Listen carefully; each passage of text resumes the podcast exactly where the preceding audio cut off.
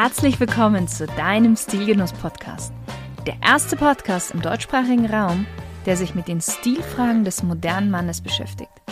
Aber auch darüber hinausgeht und nachfragt, was ist denn eigentlich purer Genuss und ein erfüllender Lifestyle für den Mann von heute? Und das Ganze von Frau zu Mann. Viel Spaß mit der heutigen Folge.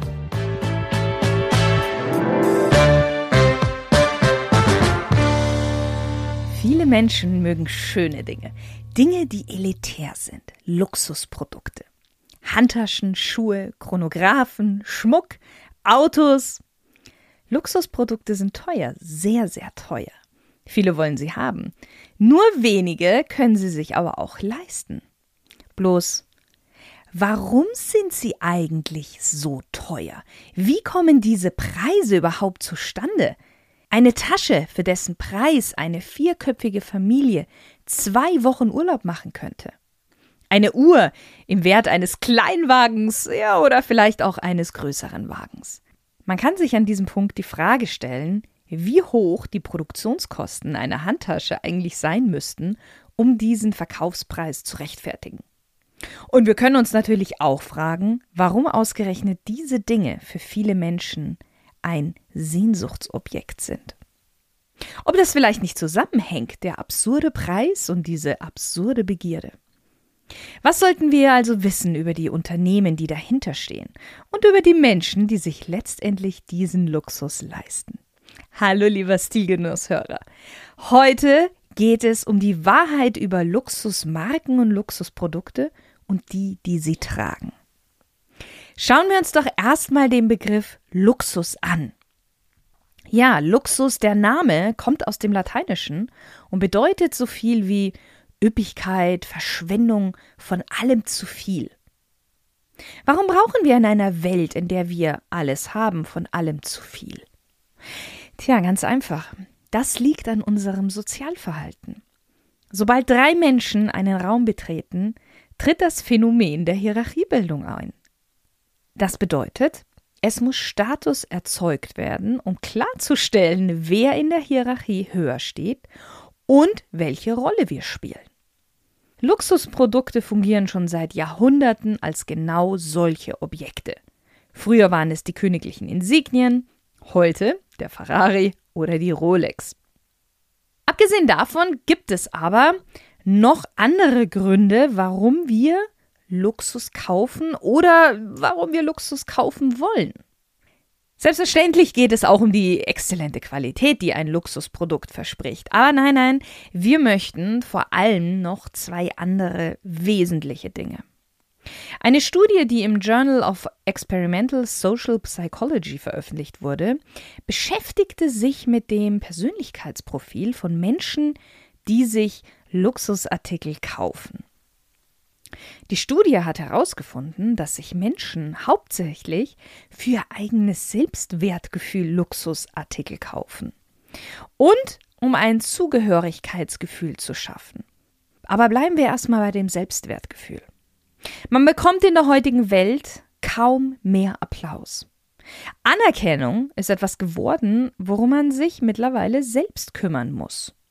Ein sündhaft teurer Kauf einer Uhr ist also eine Art Selbstlob in Konsumform. Jeder von uns kennt es, jeder von uns hat sich schon mal selbst in gewisser Weise belohnt. Umso teurer, umso größer das Lob. Hm, das ist hier die Frage. Und vor allen Dingen, umso teurer, auch umso anhaltender das Belohnungsgefühl. Das bezweifle ich hier an dieser Stelle. Und wie sieht es jetzt mit dem Zugehörigkeitsgefühl aus? Denn mitunter hat Luxus auch noch die Funktion der Zugehörigkeit oder man könnte auch sagen der sozialen Abgrenzung. Wir wollen alle irgendwo dazugehören oder bewusst nicht dazugehören.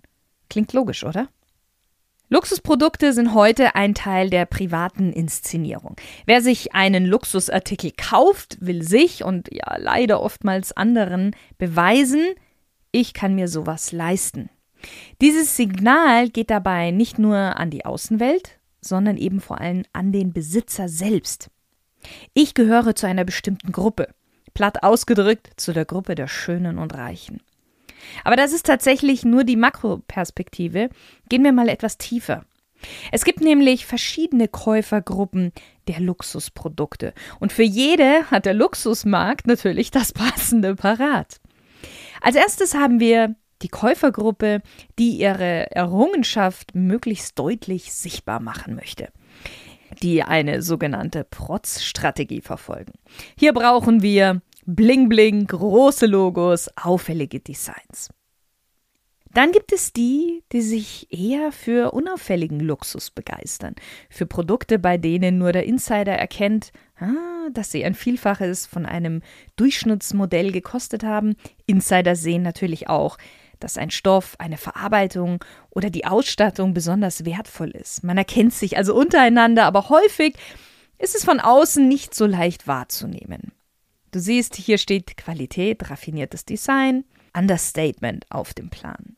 Und ich würde behaupten, viele meiner Stilgenusshörer gehören, wenn eher zu dieser Kategorie. Und jetzt kommen wir zur letzten Gruppe. Zu der Gruppe, die vielleicht erstmal im Widerspruch steht. Diese kaufen nämlich Luxusprodukte, die andere nicht mögen. Und natürlich gibt es globale Luxusmarken, die möglichst vielen gefallen wollen. Aber es gibt auch etliche Nischensegmente. Und dieses Klientel liebt ihre Marke mehr, wenn andere sie gar nicht kennen oder sie ablehnen. Provokatives Marketing. Design, das nicht dem allgemeinen Geschmack unterliegt, geringe Verfügbarkeit und vor allen Dingen auch schwierig daran zu kommen. Das sind hier so die Stichworte. Da die letztere Gruppe eher kleiner ist, gehen wir jetzt weiterhin mal mehr auf die ersten zwei Gruppen ein und schauen da noch genauer hin. Wer sind diese Käufer nun wirklich? Die einen, die lange darauf sparen, die aus der sogenannten Mittelschicht kommen, die, die diese eine Tasche oder diese eine Uhr gesehen haben und dann monatelang oder vielleicht auch jahrelang darauf hinsparen. Aber wir sprechen hier von der Minderheit. Die Mehrheit sieht tatsächlich ganz anders aus. Eine Google-Studie hat herausgefunden, dass in den USA Luxusprodukte zu einem Großteil von Menschen gekauft werden, die ein Haushaltseinkommen von mindestens 125.000 US-Dollar im Jahr haben.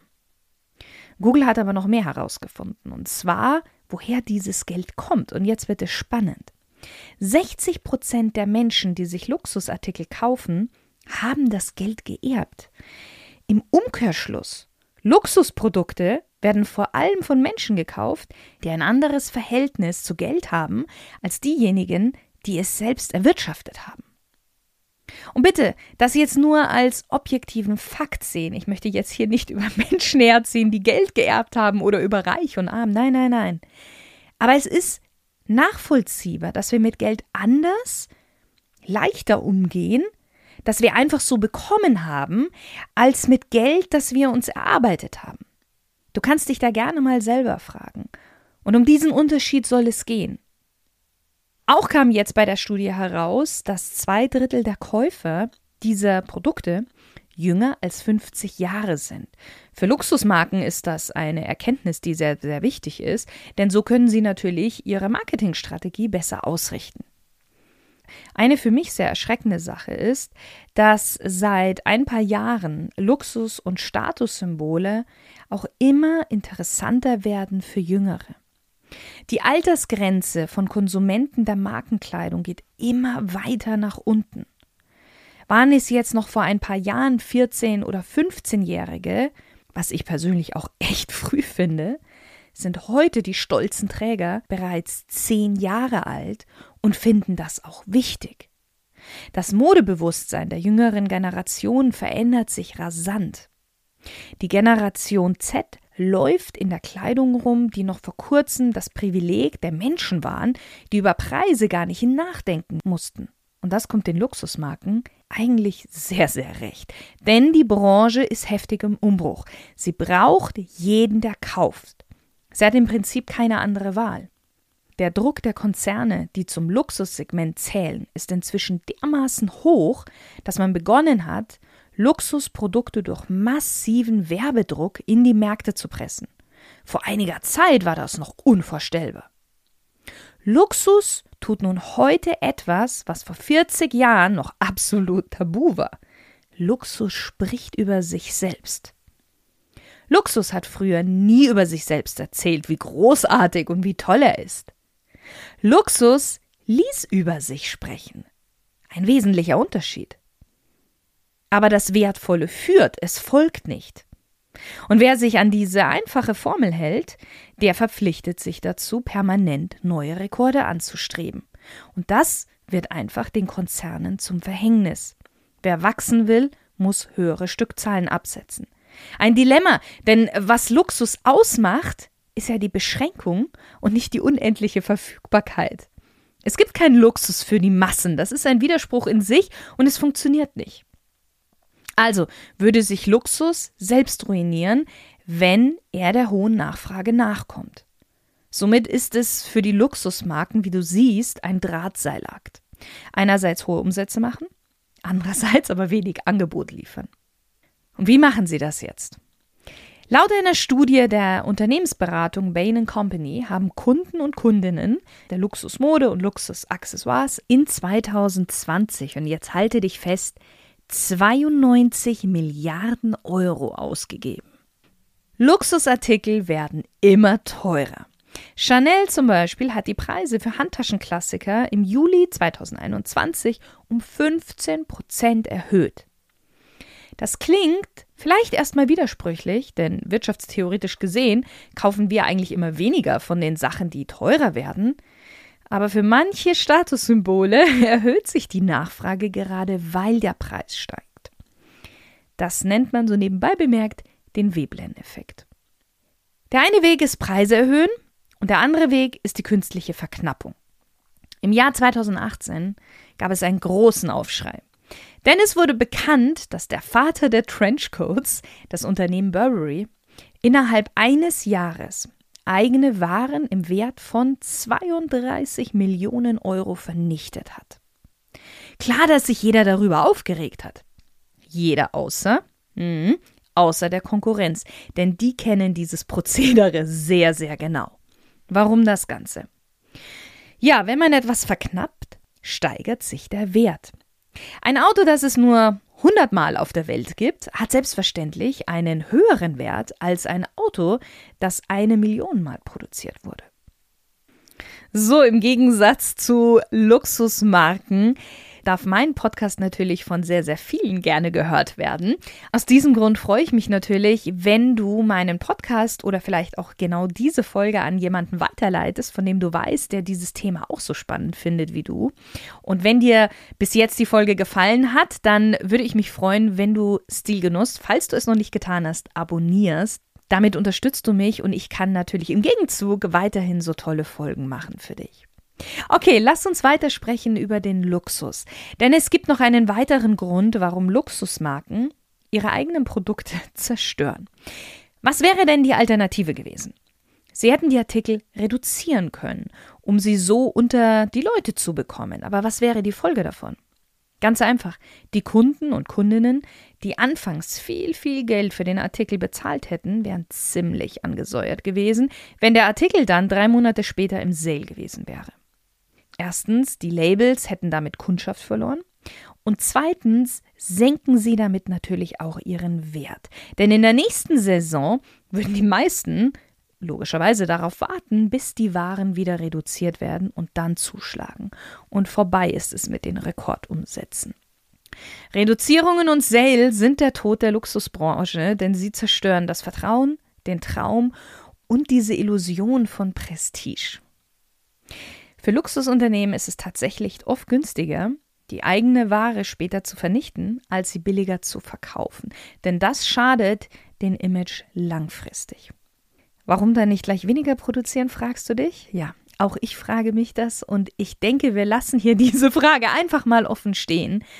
Denn ob diese Methode des strategischen Vernichtens zu Lasten der Umwelt geht, ist leider für viele Unternehmen eher zweitrangig.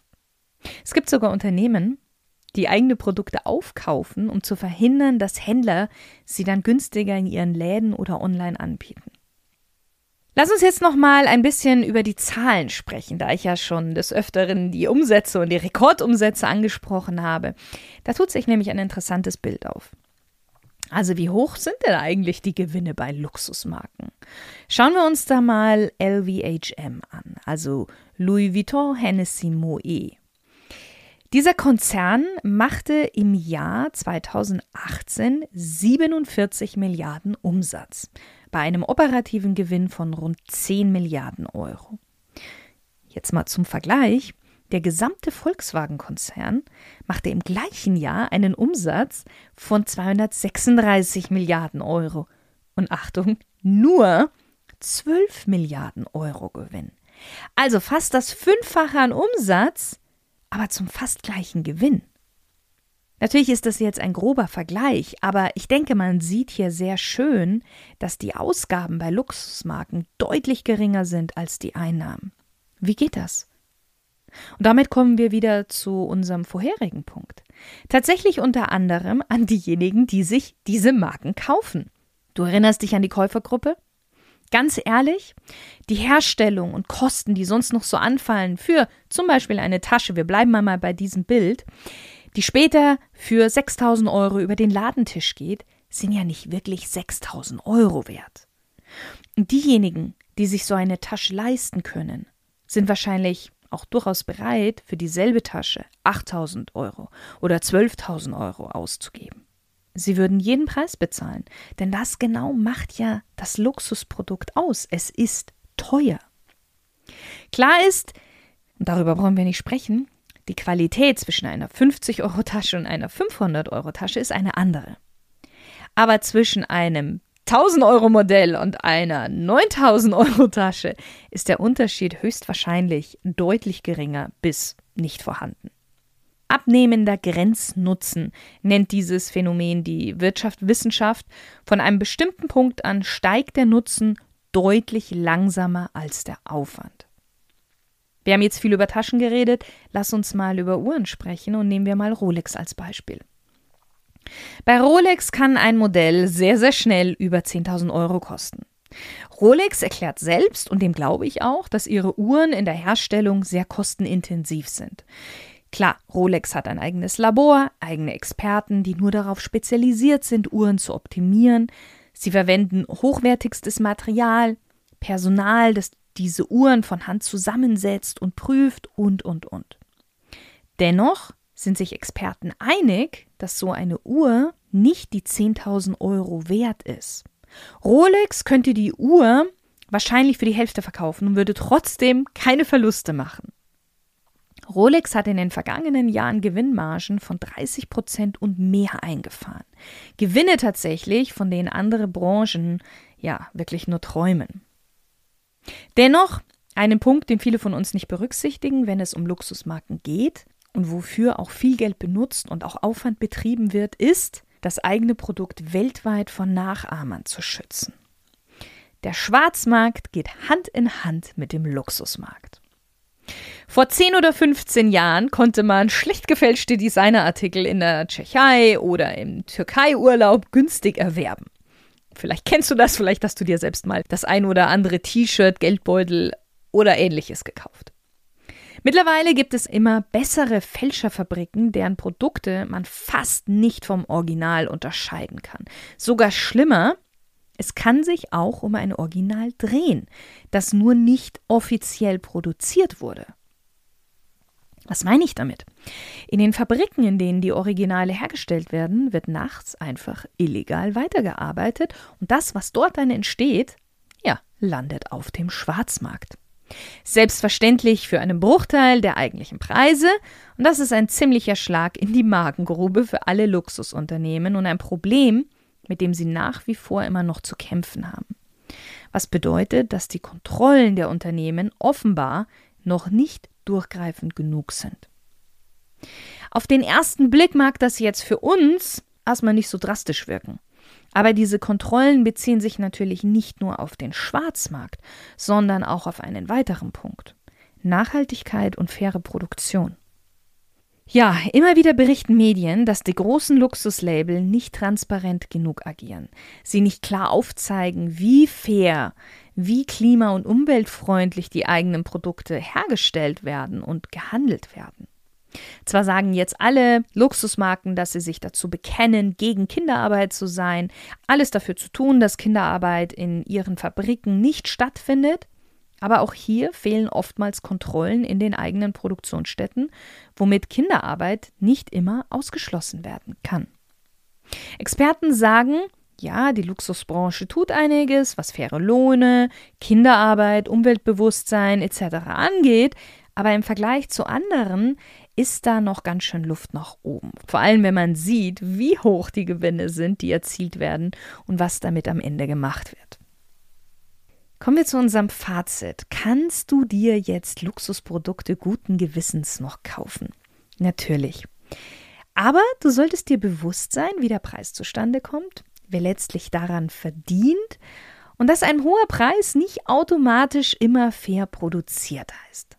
Und natürlich kann man sich auch mal was extrem Teures gönnen wenn man einfach großen Spaß daran hat. Denn ein Leben ohne Spaß wäre kein richtiges Leben. Wir sollten nur immer damit bewusst umgehen. Ja, und unser Bewusstsein hinsichtlich Luxus hat sich auch in den letzten Jahren, vor allen Dingen in den letzten zwei Jahren stark verändert. Covid hatte ausnahmsweise mal auch was Positives beigetragen. Viele haben erkannt, dass wahrer Luxus mehr ist als ein Sportwagen, teure Schuhe und Diamanten. Für viele ist es mittlerweile Zeit mit seinen Liebsten und Freunden zu haben, Freiheit und sich auch frei zu bewegen. Und das ist ja alles in Klammern fast ganz umsonst. Was mich jetzt natürlich interessieren würde, kaufst du auch ab und zu mal Luxusprodukte? Sagst du, klar, ich kann mir ja das locker leisten oder ja, ich spare darauf und gönne mir da mal ein schönes Teil? Oder gehörst du eher zu der Kategorie, die sagt, nee, da lasse ich lieber die Finger davon, das gibt mir nichts?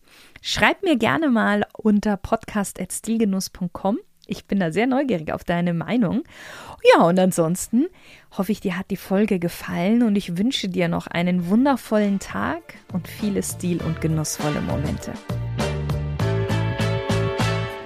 Heute habe ich mal eine große Bitte an dich. Stilgenuss ist Hörgenuss mit Mehrwert. Für meinen Geschmack kommen aber in diesen Genuss noch viel zu wenige Menschen. Deswegen nimm dir doch bitte mal fünf Minuten Zeit und überlege dir, wem du mit diesem Podcast eine Freude bereiten könntest und leite ihn einfach an diese Person weiter. Ich danke dir und ich bin mir sicher, derjenige wird dir bestimmt auch danken. Deine Shirin.